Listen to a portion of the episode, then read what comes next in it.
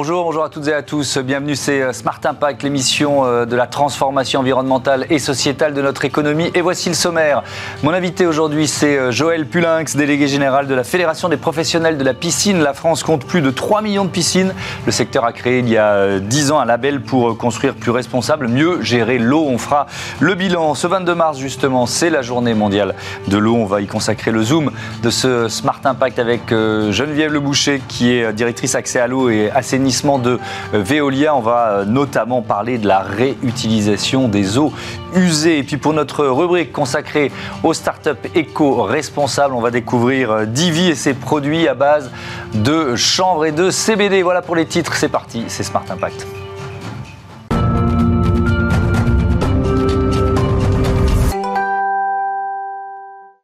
Bonjour Joël Pulinx, bienvenue. Bonjour, merci de m'accueillir. Donc délégué général de la Fédération des professionnels de la piscine, vous représentez près de 1500 adhérents qui pèsent 80% du, chiffre d'affaires de la, de la profession. Tiens, pour commencer, je donnais le chiffre en, en titre. Est-ce que c'est plus de 3 millions de piscines en France? C'est toujours un secteur en croissance On continue de construire des piscines? Alors oui, on continue de construire des piscines à un rythme un peu moins élevé qu'en 2021, puisque 2020-2021, l'ère post-Covid a été mm. absolument exceptionnelle. Néanmoins, on continue de construire des piscines en France parce qu'il y a une grosse demande effectivement de la population euh, et un tel engouement pour les piscines que la France est le premier marché européen, le deuxième marché mondial. Donc 3 200 000 piscines en, France. Euh, on va parler d'eau, évidemment, de consommation d'eau beaucoup dans cette émission. Ça représente quel pourcentage de la consommation d'eau? Ça consomme quoi une piscine? Alors une piscine, en moyenne, ça utilise 15 mètres cubes par an. Euh, pour, euh, pour euh, le contre-lavage de filtres et pour un petit peu l'hivernage, renouveler l'eau et l'évaporation. Mhm. On a des moyens de faire encore mieux que ces 15 mètres cubes par an. 15 mètres cubes, c'est vraiment très bas. Et l'ensemble du parc de piscines en France représente 0,15% de l'utilisation de l'eau au niveau national l'ensemble du parc des 3,2 millions de piscines. 0,15% de la consommation nationale. Effectivement, ce n'est pas, pas énorme. Il y a 10 ans, le, euh, le secteur a créé le label Propicine. C'est quoi ce label? Alors, le label Propicine, c'est un label qui... Euh, qui prend des engagements vis-à-vis du consommateur final. C'est-à-dire que le professionnel qui a signé la charte d'engagement de ce label euh, s'engage sur plusieurs thèmes, hmm. pas uniquement celui de l'environnement, mais puisqu'aujourd'hui on parle d'environnement, on va dire que sur l'environnement, il est important que le professionnel guide le client vers de bonnes pratiques en matière d'utilisation de l'eau, en matière d'utilisation de l'énergie lui conseille d'avoir les bons équipements aussi, parce qu'aujourd'hui, il existe de bons équipements pour améliorer encore le score environnemental des piscines. Mhm. Si on met une couverture sur sa piscine, on limite énormément l'évaporation. C'est la même chose si on met un abri, on va, on va gagner des calories dans la piscine et aussi on va limiter l'évaporation. Mhm. Si on automatise son bassin, on va gagner également en utilisation de l'eau, en utilisation de l'énergie. Ça veut dire quoi, automatiser son bassin? Bah, Ça veut dire avoir un système dans la piscine qui mhm. va aller vérifier les paramètres de l'eau qui sont le taux de désinfectant, le pH. Donc on mhm. va avoir un bon équilibre de l'eau qui va permettre d'utiliser peu de produits, de faire tourner la filtration de la piscine uniquement le bon nombre d'heures parce qu'on va vérifier aussi la température de l'eau. Mhm. Et à partir de là, on va générer des économies à la fois d'énergie, d'eau et aussi de produits dans la gestion de sa piscine. Euh, dix ans après la création, enfin c'est un peu plus, c'était 2012, c'est ça la création du, du, label. Euh, oui. Euh, donc une décennie après, c'est quoi le bilan? Est-ce que les, les, pratiques ont changé? Parce que c'est aussi beaucoup de pédagogie ce que vous nous expliquez là. Alors c'est beaucoup de pédagogie parce que effectivement sur la gestion d'une piscine, il y a le professionnel à la base qui va mettre les bons équipements, mmh. qui va expliquer à son client comment bien utiliser son bassin. Et aussi il y a une part d'utilisateur qui est importante parce que si un client a une couverture de piscine mais ne la remet pas sur son bassin, bien évidemment, il va jamais limiter l'évaporation. Hmm. Donc quelque part, on a de la pédagogie, nous en tant que fédération, vers les professionnels, puisqu'on a un rapport sur l'utilisation de l'eau pour les professionnels.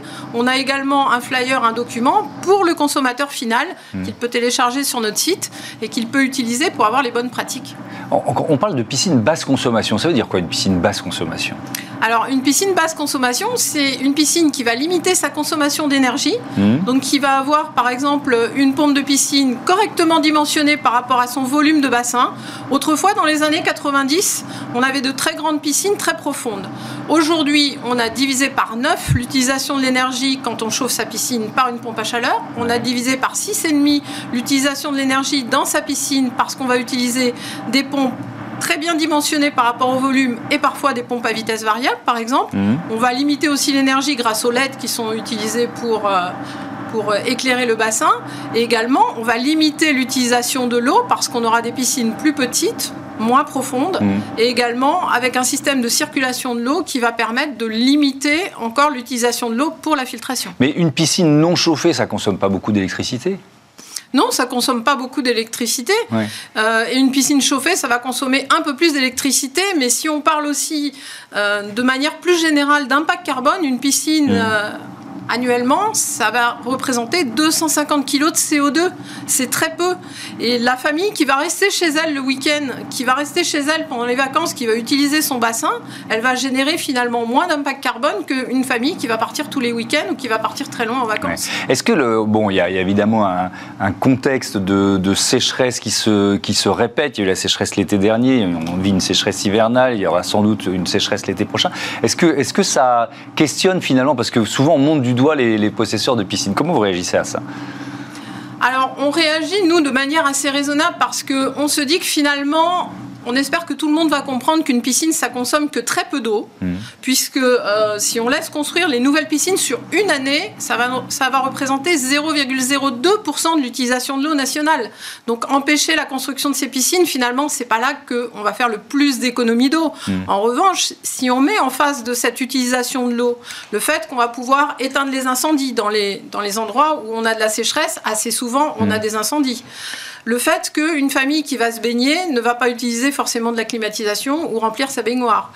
Le fait que euh, le bonheur en famille et puis aussi euh, l'apprentissage précoce de l'aisance aquatique et de la natation, Mhm. les bénéfices santé, sport et bien-être de la population à tous les âges de la vie, finalement, il y a énormément de bienfaits Mhm. face à une utilisation de l'eau qui est plus que raisonnable. Ouais.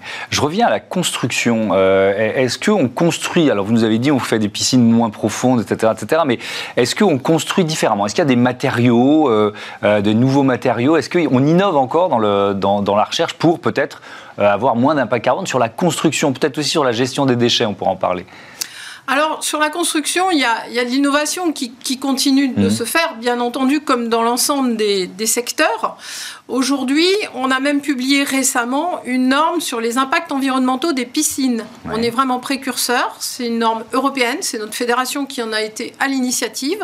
Et demain, dans quelques années, on va pouvoir classifier les piscines ABCDE comme les maisons, comme les En habitations. fonction de leur consommation, quoi. en fonction de leur impact environnemental global. C'est-à-dire qu'on va prendre De la construction à la consommation. Absolument. D'accord. C'est-à-dire qu'on va prendre en compte l'utilisation de l'eau, l'utilisation de l'énergie, euh, l'utilisation de certains matériaux, euh, la manière dont on va réaliser l'étanchéité du bassin. Et Mhm. tout ça, ça va être noté au regard de l'impact environnemental. Donc on a été déjà très loin dans cette innovation. Et nécessairement, le fait d'utiliser cette norme-là Mhm. va conduire les professionnels à innover. Ouais. Et alors je reparle des déchets parce qu'on se rend compte, euh, en fait on est aussi dans le secteur du bâtiment hein, quand on construit une piscine, c'est un secteur qui est vraiment en train de, muter lui aussi et de réfléchir et de concevoir les déchets comme une ressource, ce qui n'était pas le cas auparavant. Est-ce que c'est, euh, c'est vrai aussi pour les constructeurs de piscines? Oui, bien sûr, c'est vrai également, puisque nous, on est soumis exactement euh, à la même responsabilité élargie des producteurs que euh, le domaine du bâtiment. Mhm. Donc, à partir du moment où euh, on va devoir de mieux en mieux recycler les déchets, à Mhm. partir du moment où on est déjà soumis à d'autres responsabilités élargies du producteur. Aujourd'hui, on applique celles qui concernent les déchets électriques et électroniques, on applique celles qui concernent les emballages. Aujourd'hui, on va appliquer à partir du mois de mai là, euh, les déchets du bâtiment, donc on est déjà aguerri à ce genre de choses. Mhm. On, on recycle aussi les emballages, par exemple, de produits de traitement de l'eau, donc c'est quelque chose qui est déjà dans notre ADN en tant que professionnel. Hmm. On va terminer avec un thème très important, celui de la euh, sécurité. Vous lancez une campagne intitulée Vigiplouf. C'est quoi Vigiplouf? Alors Vigiplouf, c'est un petit dauphin. ouais. Pourquoi un petit dauphin? Parce que c'est une campagne assez innovante qui va finalement s'adresser directement aux enfants. Mhm. L'idée, dans ce kit, on a un drapeau vert, un drapeau rouge, avec ce petit dauphin. Donc si le drapeau est vert, l'enfant peut aller se baigner, tout simple. Si le drapeau est rouge, l'enfant ne doit pas aller se baigner. Il doit bien reconnaître ces deux drapeaux, évidemment. Mais surtout, on a un petit livret à destination de l'enfant qui va lui expliquer tu vas chercher ton vigiplouf pour que le vigiplouf t'ouvre la piscine. Donc c'est un adulte qui sera chargé de sécuriser, de, de, surveiller en fait en quelque sorte. Exactement. Le symbole du vigiplouf c'est l'adulte hmm. désigné responsable de la surveillance. Souvent, malheureusement, ce qu'on sait c'est que euh, l'accident peut se produire au moment où plusieurs adultes sont autour d'un bassin et où tout le monde croit que l'autre surveille. Finalement, il faut avoir un seul adulte qui est responsable de la vigilance. Mhm. C'est le vigiplouf. Il aura une casquette dans le kit. Il aura un brassard. Il sera reconnu par l'enfant comme tel. Mhm. Et à partir de là, effectivement, la surveillance sera correctement assurée autour du bassin familial. Et dans ce kit, vous avez aussi évidemment tous les conseils de prévention pour les adultes. Parce que dans la prévention, il y a l'apprentissage de l'aisance aquatique à partir de 4 ans pour les enfants. Il y a des vidéos qui sont très bien faites sur le site du ministère des Sports. D'ailleurs, notre fédération a signé un partenariat très fort avec le ministère des Sports il y a maintenant deux ans pour que justement on mette en ligne aussi ces vidéos, que les grands-parents, les parents et les, personnes qui apprennent euh, la natation et l'apprentissage précoce à partir de 4 ans de l'aisance aquatique puissent utiliser ces vidéos et que finalement, tous ensemble, on utilise les piscines pour faire de la prévention parce que c'est un des aspects de la, piscine, c'est de faire cette prévention. Hmm. D'un mot, euh, c'est déployé déjà dans toute la France. J'ai vu qu'il y avait des départements pilotes. Euh, on, en est où du déploiement de ce dispositif? Alors l'an dernier, on a déployé dans toute la France via notre réseau de hmm. constructeurs installateurs, mais il y a aussi la possibilité parfois via le ministère des Sports, via des associations, de se procurer ces kits et aussi de nous les demander sur notre site internet. Si un particulier nous le demande, on va en envoyer un euh, à la demande comme ça. Grâce à notre fonds de dotation, c'est comme ça qu'on finance finalement ces kits Vigiplouf qui sont très importants. Merci beaucoup Joël Pulinx et à bientôt sur, euh, sur Bismart. On passe au zoom de ce Smart Impact. On va continuer de parler d'eau puisque c'est la journée mondiale de l'eau.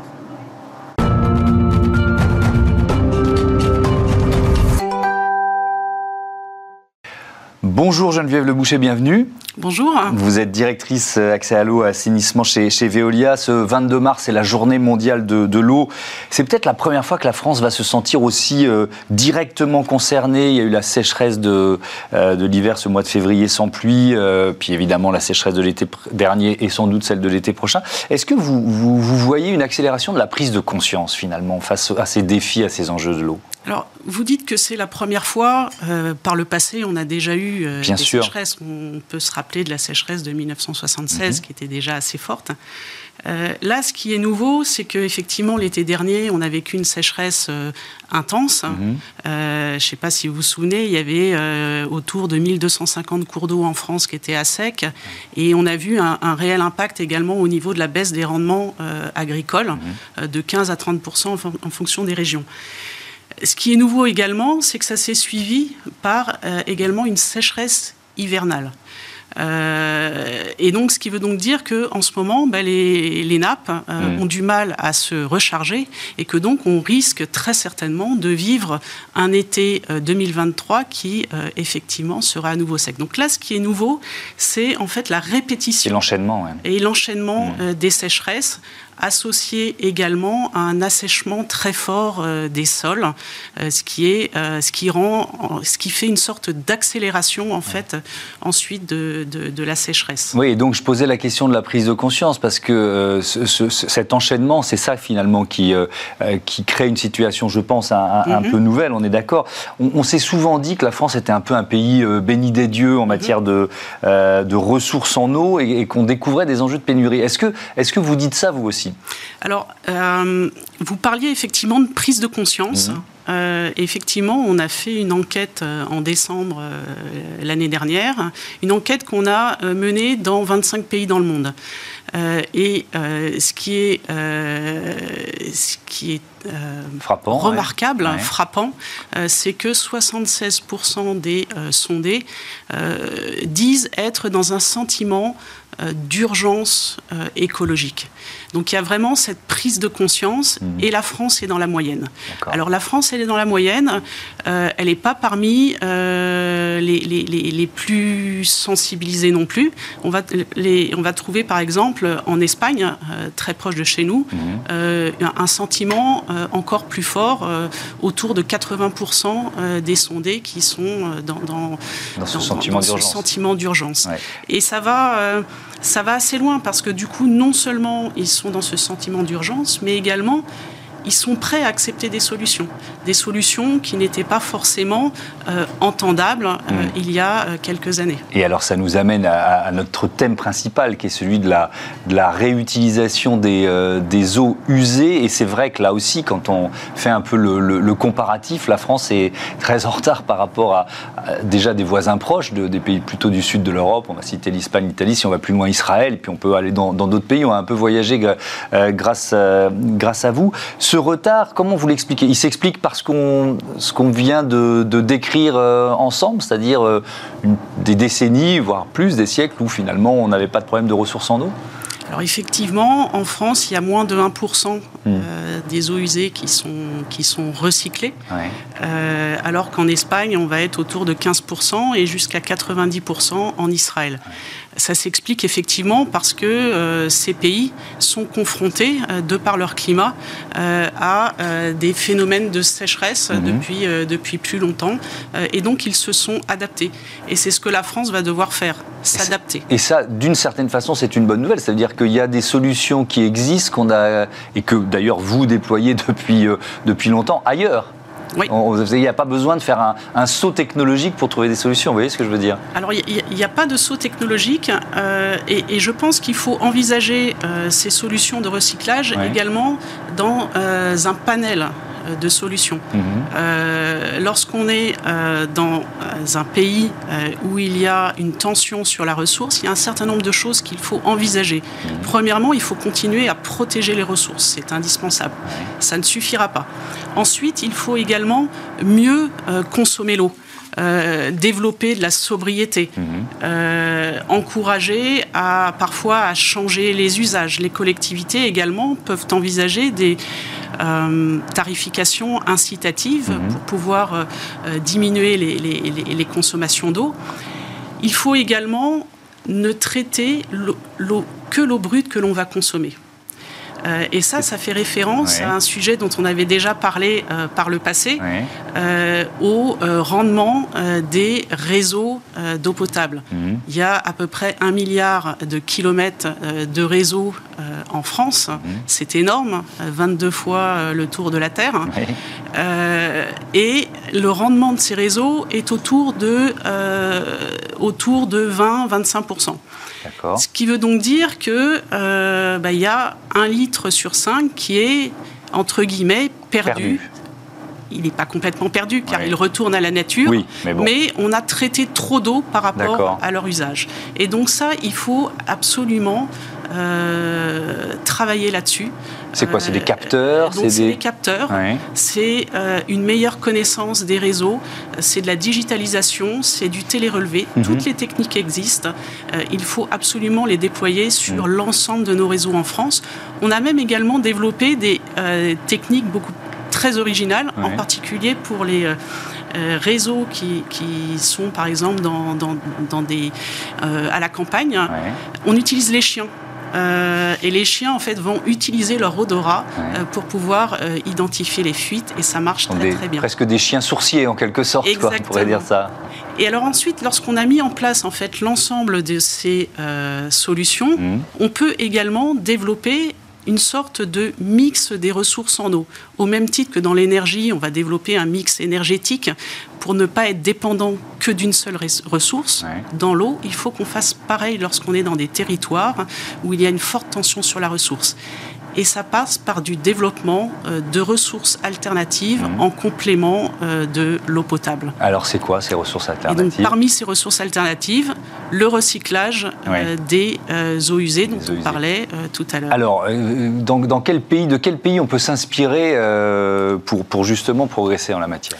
Alors, euh, beaucoup de pays dans le monde. Donc, je, citais tout à l'heure euh, Israël. Mhm. On a également, ben, par exemple, un exemple chez Veolia en Jordanie, à, Samra, euh, où on va produire 130 millions de mètres cubes d'eau recyclée par an. qui va être utilisée ensuite en agriculture. Ça permet de fournir 10% l'eau pour 10% de l'agriculture du pays. C'est énorme. Oui, c'est énorme. un autre exemple, on va aller de l'autre côté de, de, la Terre, en mhm. Californie, West Basin, une, une usine d'assainissement où là, on va produire 60, mètres 60 millions de mètres cubes par an euh, d'eau usée traitée. alors là, ce qui est particulier, c'est qu'on va même produire sept niveaux de qualité différents. Euh, Pour des usages différents Des usages différents. Donc en fait, là, il y a eu toute une analyse des différents usages qui étaient disponibles euh, localement et on produit une eau de qualité pour chacun des usages, bien évidemment, pour un usage industriel, pour un usage agricole. Mhm. on fait même de la recharge de nappes les qualités d'eau qui sont demandées euh, ne, sont pas, euh, ne sont pas les mêmes. Donc on peut recharger des nappes phréatiques avec des eaux usées, c'est ce que vous êtes en train de nous dire. On va recharger euh, des nappes phréatiques pas avec des eaux usées de manière directe, bien évidemment. les eaux usées sont d'abord traitées dans les usines d'assainissement et ensuite on va appliquer un traitement complémentaire euh, euh, de manière à avoir une qualité euh, compatible avec la recharge. Allez, on continue de voyager. Je, sur la carte, je, pointe la Namibie. Qu'est-ce que vous faites là-bas? Alors, la Namibie, c'est un très bon exemple qui démontre en fait qu'il n'y a pas de frein technologique. En Namibie, on va jusqu'à produire de l'eau potable euh, à partir euh, de l'eau qui sort de la station d'épuration. Donc on, a une deuxième usine en fait à la sortie de la station d'épuration pour produire de l'eau potable et on fournit l'eau potable euh, pour un tiers de la capitale Windhoek en Namibie. Et c'est un exemple qui est très important puisque dans quelques jours on va fêter les 20 ans de l'exploitation de cette usine. Ce qui démontre qu'on a déjà un, un retour d'expérience de 20 ans d'exploitation de ce type de technologie et de maîtrise de la qualité sanitaire. Pour appliquer euh, tout ou partie de ces, euh, de ces technologies et dupliquer ces exemples en, France, est-ce qu'il faut changer la réglementation? Est-ce que c'est ça le point de départ? Alors effectivement, euh, on parlait, donc parmi les freins, il n'y a pas de frein technologique, mmh. on l'a dit. Il n'y a plus de frein d'acceptation sociale, on l'a dit, les, citoyens sont prêts. Euh, il y a 80 83% des Français euh, qui euh, sont prêts à accepter ce concept de recyclage mmh. des, des, eaux usées. Parmi les freins, il y a effectivement la réglementation. On a une réglementation en France qui est peu lisible, qui est complexe. On va avoir également des, vides réglementaires. Euh, par exemple, ben, on parlait tout à l'heure de, la recharge de nappes. La réglementation française ne dit rien par rapport à, cet usage qui serait, qui serait la recharge de nappes. On a également une réglementation qui est euh, euh, un peu en, silo. C'est-à-dire que on va pouvoir trouver pour des usages précis une réglementation bien précise, mmh. mais bien souvent pour la viabilité des projets, il faut envisager, comme à West Basin, que je vous citais tout à l'heure en mmh. Californie, mmh. plusieurs usages euh, pour pouvoir rendre le projet euh, viable. Et ça, pour le moment, dans la réglementation en France, ça, n'existe pas. Et enfin, dans la réglementation, il y a également des interdictions et, et, des usages qui ne sont pas encore autorisés par la réglementation. Merci beaucoup. La balle est donc dans le camp euh, euh, des pouvoirs publics. Merci Geneviève Le Boucher et à bientôt sur, euh, sur Bismart. On passe à notre rubrique Startup tout de suite.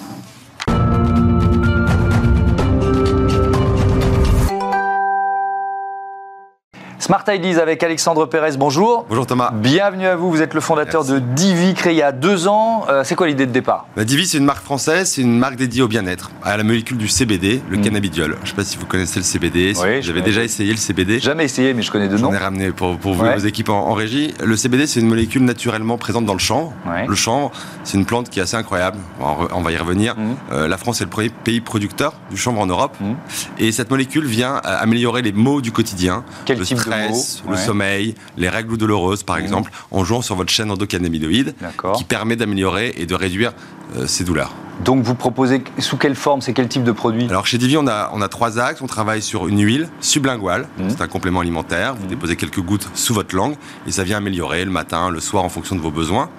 Ça, c'est vraiment destiné à la pharmacie, à la parapharmacie aujourd'hui. On est dans 150 endroits aujourd'hui. On a développé également des boissons C'est des canettes avec 20 mg de CBD. Mmh. Tout est produit en France chez Divi et qui donc permet, au moment de, après le sport, avant un examen ou, le soir, en tout cas, de, jouer sur le goût mmh. autant que sur le bien-être des infusions. Oui. Alors, vous, vous avez euh, fait partie des lauréats, des, des élus produits de l'année, saveur de l'année. J'ai vu saveur de l'année, goût responsable. C'est quoi un goût responsable? Bah, C'est un peu l'histoire de Divi. C'est-à-dire qu'on a lancé Divi il y a deux ans. Mmh. On, on s'est inscrit à, ces concours qui sont, je le dis, c'est très important.